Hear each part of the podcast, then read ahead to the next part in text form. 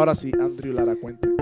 Este es el episodio número 22 de Perspectiva, titulado El Evangelio y cómo lo comparto. ¿Por qué cambia esto nuevo? No sé. No sé. Ya, Bienvenidos. Bueno, aquí estamos otra vez con Javi Robles. Eh, estuvimos en el episodio pasado hablando acerca de la religión, la verdadera religión o la verdad este, en contraste del cristianismo con todas las demás. Este, fue una discusión muy buena. Este, hablamos del postmodernismo, relativismo, diferentes temas, este, el ateísmo práctico. Pero en esta ocasión queremos concentrarnos un poquito más en el Evangelio, que es la, la verdad de la palabra de Dios, y cómo lo compartimos. Y para eso traemos también a Javier Robles eh, para contar un poco también las experiencias que hemos tenido eh, o que eh, al, al momento de compartir el Evangelio, cuáles son quizás las objeciones, cómo comenzamos. Eh, pero primero hay que aclarar cuál es el mensaje. Yo creo que sería bien importante eso, ¿verdad? Sí, pero yo quería hacer un chiste. Ah, pues dale, ¿No hazlo. podemos hacer chiste? Dale, hazlo. No, tranquilo, no, no quiero hacer ningún chiste. chiste ya. Tranquilo. Hazlo, por favor. No, hacer ningún chiste. Ya, ya, quema- ya hemos quemado mucho a Víctor. Ya es tiempo de pasar la página. Creo que es tiempo de reconciliación. Dame la mano, Víctor. Reconciliación, ya nos reconciliamos. Somos hermanos en Cristo. Ya dejamos el bullying y nada por el estilo. Así que, Víctor, te queremos y te amamos mucho. Me gusta tu look. Ok, seguimos. Eh, ya, ya, ya voté. Sin eso no puedo, sin eso no puedo. Este, no, sin ese intro no, no, no, no corre el programa. Eh, Mira, hablando, Javi, enseña tus uñas. Ah, sí, yo me hago manicura. Chilac. o sea, eh, ahora él quiere tirar Ahora la sí. bolita Y, no, y se supera que puede salir peor. Yo, yo sé, problema, tranquilo, nada. Al final hacemos algo. El Evangelio se trata de la gracia de Dios, así que gracias. Vamos a mostrar Sí, gracias. pero algo importante, este, para que las personas entiendan por qué invitamos a, a Javier. Javier es un ¿verdad? dueño de un negocio donde tiene que, la oportunidad de hablar todo el tiempo, la mayoría del tiempo, por así decirlo, el evangelio con sus clientes. Y él ha visto de todo, eh, desde ateos, desde gnósticos, desde cristianos que piensan que... Moralistas. ateos prácticos, personas que piensan que son cristianas y no son cristianas, bueno, moralistas, legalistas, de todo. Todo logista, todo logista. Ajá, musulmanes, de todo. Entonces, y esa es la idea, este, tener a alguien con ese tipo de experiencia que nos pueda hablar sobre el tema. Pero Víctor dijo algo bien importante. ¿Qué es el Evangelio? ¿Cómo podemos definir el Evangelio? Eh, no sé, Víctor. Yo no, Javier, porque está Javier aquí. ¿Cómo podemos definir el Evangelio, Javier? Eh, El evangelio yo lo podría definir en palabras simples como la buena noticia de salvación. La pregunta importante es, ¿salvación de qué? Ujú. Eh, la salvación de que un Dios santo eh, nos hizo a su imagen y semejanza y, y transgredimos su ley porque somos esclavos del pecado desde el primer hombre que fue creado. El hombre transgredió la ley de Dios. Eh, y así la humanidad ha ido la- la- eh, pecando contra Dios. Dios en su santidad y en su amor envía a su Hijo al mundo. Camina durante 33 años viviendo una vida perfecta. Perfecta, lo que llamamos perfección. Nunca mintió, nunca tuvo ego, nunca tuvo orgullo. Nunca pecó. Nunca pecó ni una sola vez. Eh, así pues cumplió toda la ley de Dios y todas las leyes terrenales. Cada una. Para solamente un propósito. Ir voluntariamente a la cruz para que su Padre descargara toda la ira que tenía contra la humanidad. En su Hijo. ¿Cómo Cristo podía eh, absorber esa ira de un Dios infinitamente poderoso? Tenía que Porque ser Dios. tenía que ser Dios. Y cargar el pecado de, de infinito Del mundo. del mundo. Tenía que ser Dios. Yo solamente un pecado, un solo pecado, tú estás transgrediendo la ley contra un Dios santo y eterno. O sea que, que la deuda es eterna. ¿Cómo yo pago una deuda eterna? No puedo, porque es eterna. Pues mismo Dios la pagó por mí. No. Y hizo so- eso porque así me amó. Y así se amó a Él mismo. Para que nosotros lo conozcamos.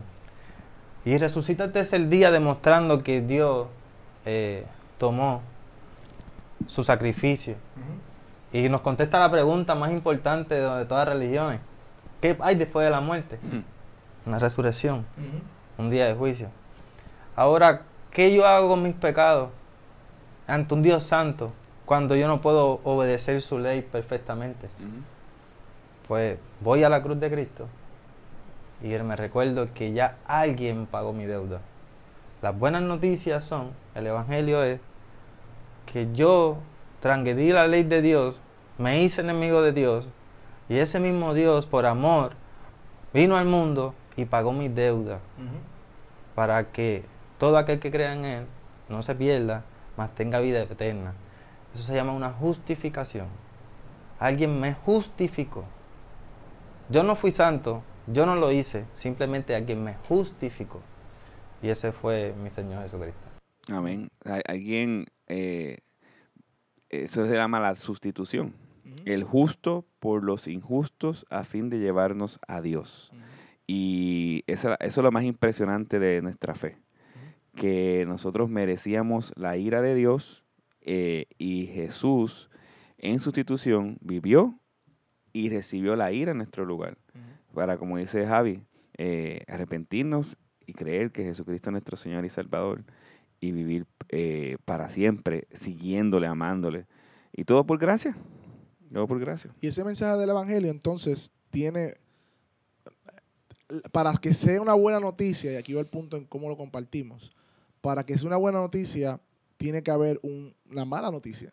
O sea, si yo te digo a ti, tengo la, con, con tal enfermedad, la cura de tal enfermedad, y tú no tienes esa enfermedad, para ti es como que, pues, y felicidades, qué bueno por otro, pero yo no necesito eso. Pero eh, lo, cuando hablamos del Evangelio, estamos hablando de que todos, todos nosotros, todos nosotros necesitamos lo que el Evangelio ofrece, que es el perdón y la salvación de Dios. Lo necesitamos. Este, porque estamos, según, se- si, si- vemos lo que dijiste, hay un juez que es eterno y santo, hemos pecado contra ese juez, hay una condenación eterna. Pues nosotros necesitamos cómo vamos a ser librados de esa condenación y Dios mismo provee esa respuesta. Así que para comenzar, eso nos da un principio de que cuando compartimos el Evangelio, a quien lo compartimos debemos hacerle entender que Él está en, en una condición muy, muy mala delante de Dios. ¿Cómo, ¿Cómo hacemos eso, Javier? ¿Cómo le hacemos ver a la gente? Mira, voy a compartir el Evangelio y usualmente tú, cuando compartes el Evangelio y las personas comparten, pues la persona que lo está recibiendo es como que, sí, sí, yo, Yo creo en Dios. yo creo en Dios. Yo no le hago daño, daño Ah, yo oro, yo oro todos los días. Yo no le hago daño a nadie. Eso Eh, mismo, eso mismo. Eso mismo, sí. No, de hecho, mi abuelita, yo iba a la iglesia de pequeño. Este, yo rezo todas las noches. Y, y, tú, y, y- y parece que no se dan cuenta o no entienden de, qué- de qué se trata. La magnitud, o que de qué se trata. ¿Cómo hacemos a entender en medio de una conversación normal? Primero, principios para compartir el Evangelio, antes de entrar en, eh, en el tema del Evangelio. ¿Qué, qué algunos principios tú nos podrías, en tu experiencia, dar que, que- que hayas tenido para compartir el Evangelio con otros? En realidad, la dependencia de Dios es muy importante. Siempre eh, orar, no, no, no solamente antes de hablar con la persona, yo creo que por la mañana eso es lo primero que hay que hacer y pedirle al Señor que me brinde la oportunidad de llevar el Evangelio a alguien que alguien me escuche. Este, estamos en unos tiempos bien duros, hermano, donde todos profesan ser cristianos o creyentes, porque eh, prácticamente ponen a un Dios como un Santa Claus o, o un abuelo que, que está bien, no está tan molesto con, con mi pecado.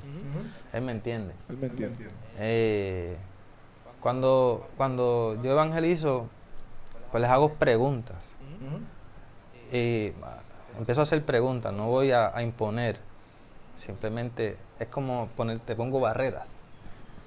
Y hasta que te dejo sin salida, porque como hablamos en el episodio anterior, si tú no tienes la verdad, te vas a contradecir. Y te voy a enseñar todo el tiempo que te estás ¿Qué contradiciendo. pregunta tú, tú le haces?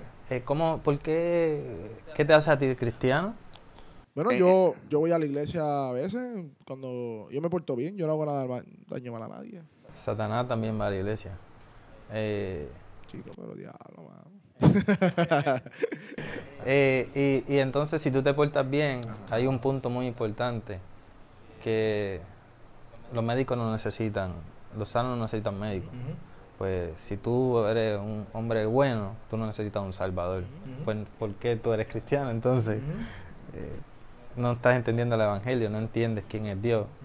hay una parte importante donde Jesucristo dijo, puerta es estrecha y el camino es angosto. Yo veo muchos creyentes que no están viviendo ese camino por Cristo. Porque la vida es dura para todos. No estamos hablando por Cristo. Eh, muchas preguntas hago, ¿estás leyendo la Biblia? La mayoría de las personas no leen Biblia. Es otra pregunta que les hago. eh, si el Espíritu Santo mora en mí, ¿cómo el Espíritu Santo que escribió la Biblia no quiere llevarme, que Él mora en mí, a leer la Biblia que Él escribió para enseñarme el camino de obediencia de cómo adorar a Dios? Porque si yo no conozco a Dios, ¿cómo yo sé que mis oraciones son las que le agrada? que mi forma de cantar es lo que le agrada, mi forma de comportarme es lo que le agrada, mi forma de ver televisión es lo que le agrada, mi forma de eh, ser con mi esposa es como le agrada, con mis amigos. ¿Cómo? Si yo no conozco a ese Dios. Tú lo que haces con todos esos argumentos y preguntas es mover su seguridad. Eso es lo que, eso es lo, veo- lo que veo que está, lo que se hace. En vez- ellos están muy seguros, estoy bien. Y tú, ¿cómo tú estás tan seguro? Si, si tú tienes el Espíritu Santo, ¿qué te hace pensar que estás bien si haces esto y esto? y esto? O sea, le haces preguntas para que ellos me empiecen a cuestionar el fundamento donde ellos están parados o lo que ellos están diciendo con la realidad de lo que están viviendo. Yo creo que va por ahí la cosa, ¿verdad? Es correcto, es prácticamente eso lo que hacía Jesucristo con los fariseos, en un tiempo donde tú sabes que, que, dando un entre paréntesis, muchas personas se imaginan a los fariseos como estos tipos bien malos, "Acho, esos tipos eran malos. Y cuando tú estudias la cultura, eh, ellos eran tipos con una apariencia de realmente de piedad, hermano. Ellos diezmaban fielmente, de, daban a los pobres, ellos se conocían las escrituras de memoria prácticamente. Ellos eh, iban y hacían discípulos, buscaban eh, O sea, que ellos eran creyentes. en sus obras. Ellos eran creyentes en sí mismos. En sí mismo. No, no, Eh, no tenían. Hay, en sí mucho- mismados. hay, mucho- hay muchas personas que, que, que tienen, que este es mi temor también, le tienen miedo al infierno, no amor a Dios. Y es una, eso es muy grave. Porque tú estás siguiendo un cristianismo simplemente por una conveniencia de miedo al infierno, que puede ser algún tipo de principio que te puede llevar a Dios, pero no estás entendiendo el principio real que Dios es amor y que pagó tu condena. Tú Ujú. no tienes necesitas, o sea, yo no, yo no le tengo miedo al infierno, hermano. Eh, yo sé que si yo pararía en el infierno, Dios fue justo conmigo y nunca creí en él, porque él todo el que cree en él no se va a perder. Pero ¿qué tipo de creencia es la fe verdadera? Que Porque en la Biblia estipula una fe verdadera, fe salvadora, te da. cuando compartimos el Evangelio, lo primero que hacemos entonces es atacar esa falsa seguridad que tienen las personas en sí mismas, porque todas las, esas personas se ven más buenas. Yo recuerdo una vez también con, ah, con una compañera de trabajo que le estaba pasando algo y dice, es que yo no sé por qué a mí me pasan cosas malas y yo soy una persona buena. Y yo, y yo hablando con ella, la llevé a entenderle que nosotros no somos buenos en nada. Y obviamente ella no era creyente. Y de hecho, eh, eh, constantemente me mentía en el trabajo y haciendo... O sea, pero las personas tienden a tapar sus pecados, a esconderlos debajo de la alfombra y verse buenos a sí mismos. Entonces, cuando compartimos el Evangelio como una noticia de salvación, pues ellos, pues no la necesito. Por eso nosotros es importante que cuando evangelicemos, primero, antes de decirle Dios te ha salvado o Dios ha pagado, es que hacerlo entender que necesita esa noticia. Por ende, tienes que hacerle ver su pecaminosidad. Y eso es lo más, yo diría que la parte más incómoda de la evangelización, el, el tú hacerle ver que esa persona que tú le estás hablando es un pecador y Sí. que merece el infierno y que merece la ira de Dios, porque eso es lo que dice la Biblia. que Eso también se está cambiando hoy día. Hoy estamos diciendo, Dios tiene un propósito para ti. Ven a Él, Él va a llenar tu corazón. Él, él quiere hacer grandes cosas contigo. Que es como si fuera una oferta mágica en donde pues Dios es una opción donde vas a salir mejor. Esta es la mejor oferta. No, no, no, no. Eso no es evangelizar. Evangelizar es hacerlo. La, hacerle consciente de que está en problemas con Dios a través de las preguntas, a través de los argumentos que Javi, Javier nos está compartiendo y lo estamos haciendo de manera práctica para que lo pongamos ¿verdad? en práctica y aprendamos también a hacerlo. Y entonces luego damos la buena noticia, ¿verdad? Sí, y algo dijo Javier al principio y nos confronta a todos porque él dice que inicialmente es se comienza con oración. Ujú. El, el punto es que haya una intención en tu Intención. vida. Eh, que la base de la intención es el amor. Porque entonces yo oro para que Dios me dé las oportunidades. Y, y si nosotros estamos como un radar pendiente a las cosas que nos pasan en, en en el día a día, vive en visión, tú te vas a dar cuenta que va a haber una palabrita que una persona dice que ese es el puente perfecto para tú entrar. Ese es el con- otro. Ajá. Porque a veces no sabemos, estamos en una conversación, ¿cómo yo le hablo del evangelio? De momento Dios me trae a la memoria, hablar del evangelio y tú, pero ¿cómo lo hago? Entonces, estar pendientes a esos puentes. ¿cómo- Ujú. ¿Cuál podría ser uno de esos puentes una conversación? Antes del puente, quiero decirte una, una- una- un entre paréntesis. Antes. Tranquilo, hermano. Ten, ¿Cuántos ¿cuántos paréntesis ten paciencia, hermano. Ten paciencia. Eh, eh, Quitar el café a... eh, Está frío ya. eh, la falta de conocimiento de quién es Dios es lo que nos está llevando a tener un ateísmo práctico. Dios es santo. Tú sabes que yo, eh, cuando me hablan de sus buenas obras o de su, lo bueno que soy y de que prácticamente no tiene pecados, Fácil. eh, Ajá. yo a veces les hago mucho relato de USA. Cuando Dios mató a USA por tocar el arca. Ah, Porque a mí pues, te tocó, te tocó. me tocó cuando yo leí eso por primera siempre vez. que uno lee eso, como que, espérate. ¿Por pero- qué? Pero si, si, si la, si la, bueno. la intención fue buena, se iba a caer, se iba a romper el arca.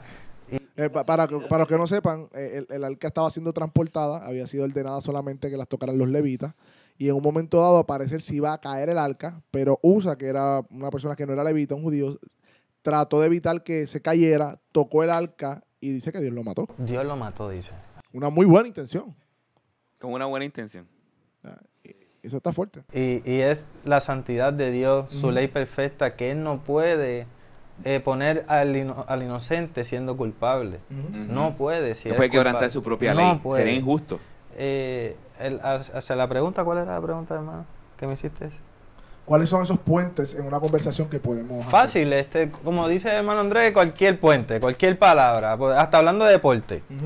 Eh, cualquier conversación, Dios es soberano y Él me... Cuando tú vas en oración y, él, y la voluntad del Señor es que se predica el Evangelio a toda criatura, Él, me va- él te va a ayudar.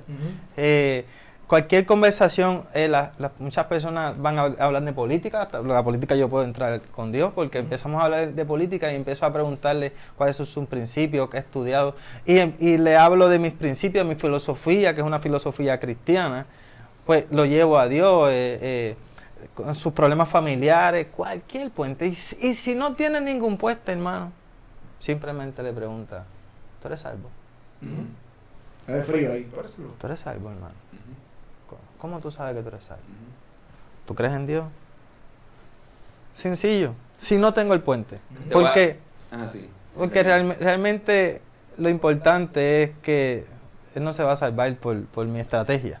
Eso es claro. Es porque Dios lo va a salvar. Y Dios usa un burro.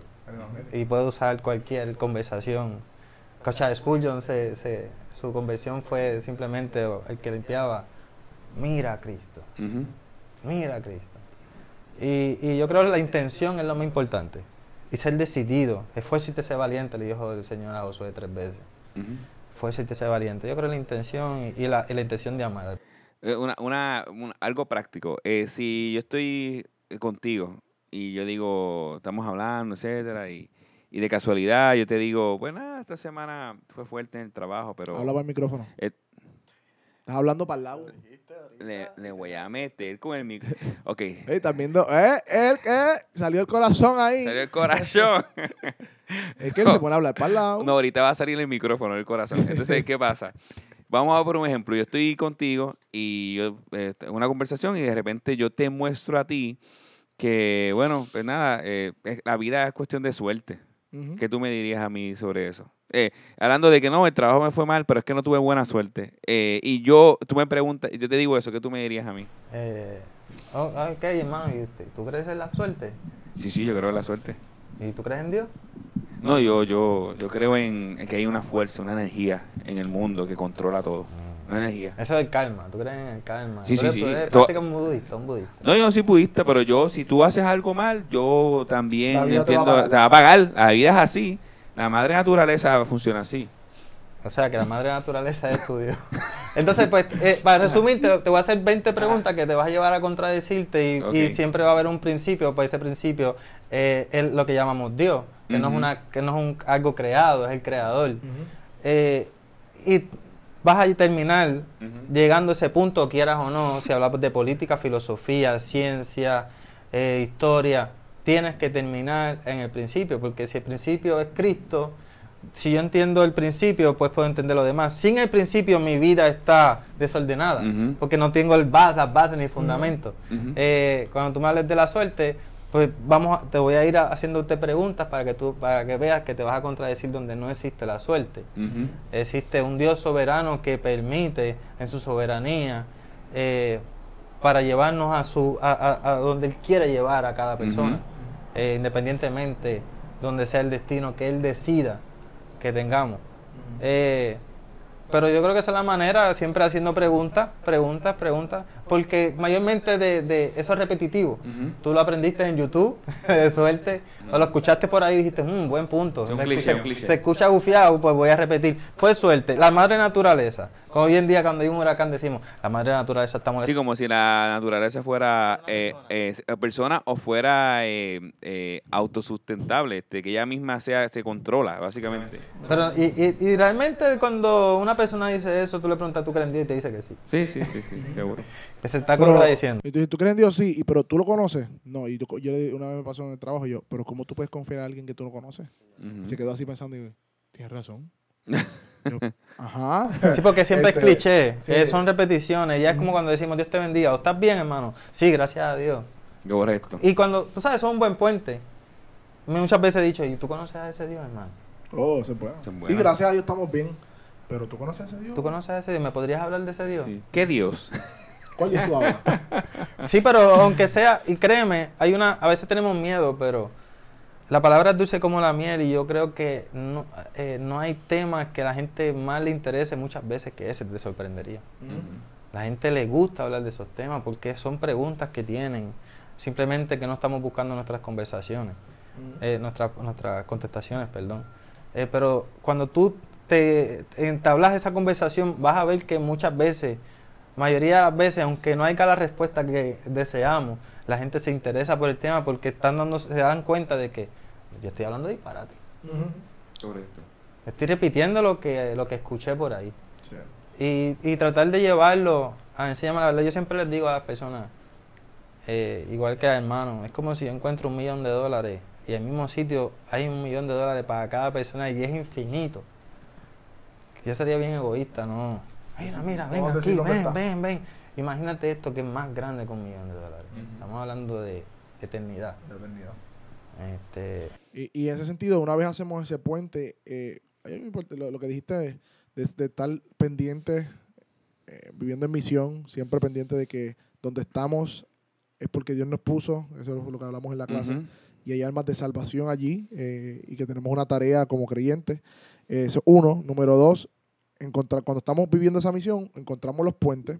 Una vez encontramos el puente, hacemos entender la pecaminosidad y que están en problemas con Dios. Y ahora, ¿qué hacemos una vez ellos, ellos están ya, entendieron y dicen, "Pues, pues, ¿qué hago? Eh, cu- ¿Cuál sería la otra parte del evangelio que podemos, entonces se supone que vaya?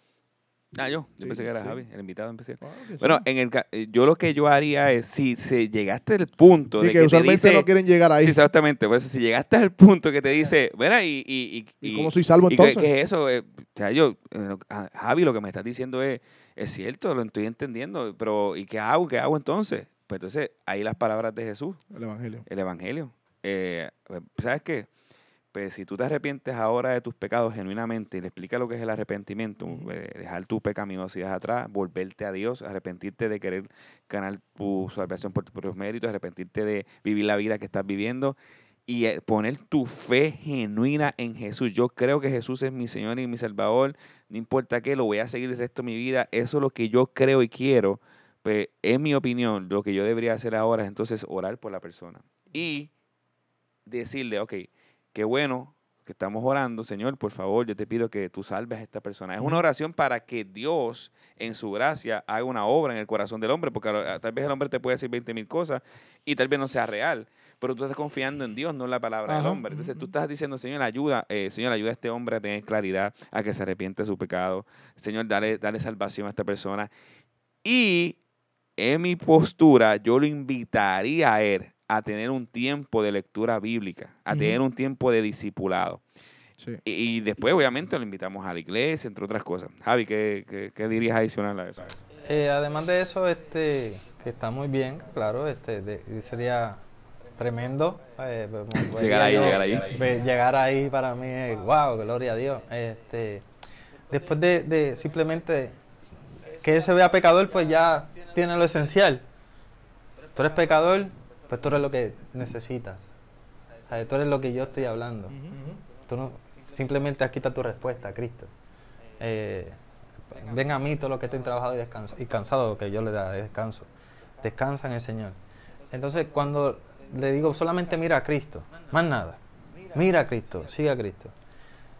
También es bueno advertirle de que van a haber eh, un crecimiento eh, sea, para que él sepa si su arrepentimiento fue genuino. Porque esto es una obra eh, milagrosa, sobrenatural, donde cuando un hombre se arrepiente, sinceramente, eh, el Espíritu Santo entra en el hombre y su vida da un giro de 180 grados eh, gradualmente, eh, siempre creciente, nunca bajando. Sí, puede haber que haga. de muerte a vida. Sí, ve la vida de otra manera. Todo le parecía que vivía una mentira. Eh, em- hay un nuevo deseo. Hay una sed y un Hay un- hambre Lo que le encantaba y empie- empieza a odiarlo. Empieza a sentirse triste, no con lo, como antes, que podía tener algún tipo de remordimiento, pero ahora ya su espíritu no lo deja eh, pecar contra Dios de manera deliberante y practicante. Es un cambio radical. Es, es importante advertirle, si has creído, eh, tu Ah, vida no va a correcto, igual. Tu vida no va a ser igual. Y, y ser, y ser intencionales, eh, eh, invitarlo a la iglesia, estudiar con él, lo que Estar llamamos disipularlo. Estar dispuesto para, para estar en el camino con ellos. Sí. Eh, que eso es la palabra muy importante porque tampoco estamos viendo el discipulado. Tenemos muchas ovejas sin pastores. Eh, ovejas que, que realmente tienen sed de Dios, pero no, no, no conocen a ese Dios. concepto de evangelizar, para ir terminando ya con esto, de que es predicar ya. Pero la gran comisión, como estamos estudiando, tiene que ver más, o tiene que ver con no solamente proclamar el mensaje, sino disipular, enseñarle todas las cosas que os he enseñado, dice Mateo 28. Sí, es una vida. Es una vida. Es una vida. Ah, Obviamente, el- el- no vamos a tener esa oportunidad con todas las personas. Es la realidad. Pero la intención en tu corazón debe de estar. Tú debes estar dispuesto a dar tu vida para enseñarles a otros cómo vivir ese evangelio hasta el día último de tu vida. Ahora bien, eso no siempre va a pasar, pero deberías de tener la intención para que, para que eso suceda. para que pase. Eh, una- últimas palabras de ánimo a personas que están escuchando y están como que luchando con eso. Todos luchamos y todos nos da ese miedito en el momento de que sentimos que tenemos que hablar, pero ¿cómo, que, que tú en un minuto, Javi, cómo tú, qué palabras darías para que, mira, atrévete, hazlo? En vez de un miedito, date mucho miedo porque la orden de nuestro Señor fue y predicar el Evangelio. En mi- yo fui salvado no para tener una buena vida porque ya Dios me dio todo lo que me podía dar. Eh, y ahora soy obediente a su mandato, que ir, ir y predicar el Evangelio. Ese es el acto de amor más grande que tú haces, de decir la verdad y de llevar a un pecador de vida a muerte. Eh, eso es lo único que podría decirte. Vamos, ready. El mandamiento de Dios pesa más que ese miedito, lo que estás diciendo. Miedito, no, y miedito no, terror. Este ha sido el episodio número 22. Sí, es que cada rato le doy la- el cue porque entre Andrés y este hablan como el DH, mano. Han hablado casi. Miren el episodio anterior y miren cuánto duró y sabrán a lo que me refiero. No fui yo, no fui yo. Episodio número 22 de Perspectiva. Compartan, suscríbanse en el canal de YouTube. Estamos también en Apple Podcasts, Facebook, Spotify. ¿Cómo le digo? Spotify. Spotify. Eh, SoundCloud. Spotify. Google, Google Podcasts. Podcast. Just speak English, man. Yeah. Man, you know, man, I'm fishy. Bye.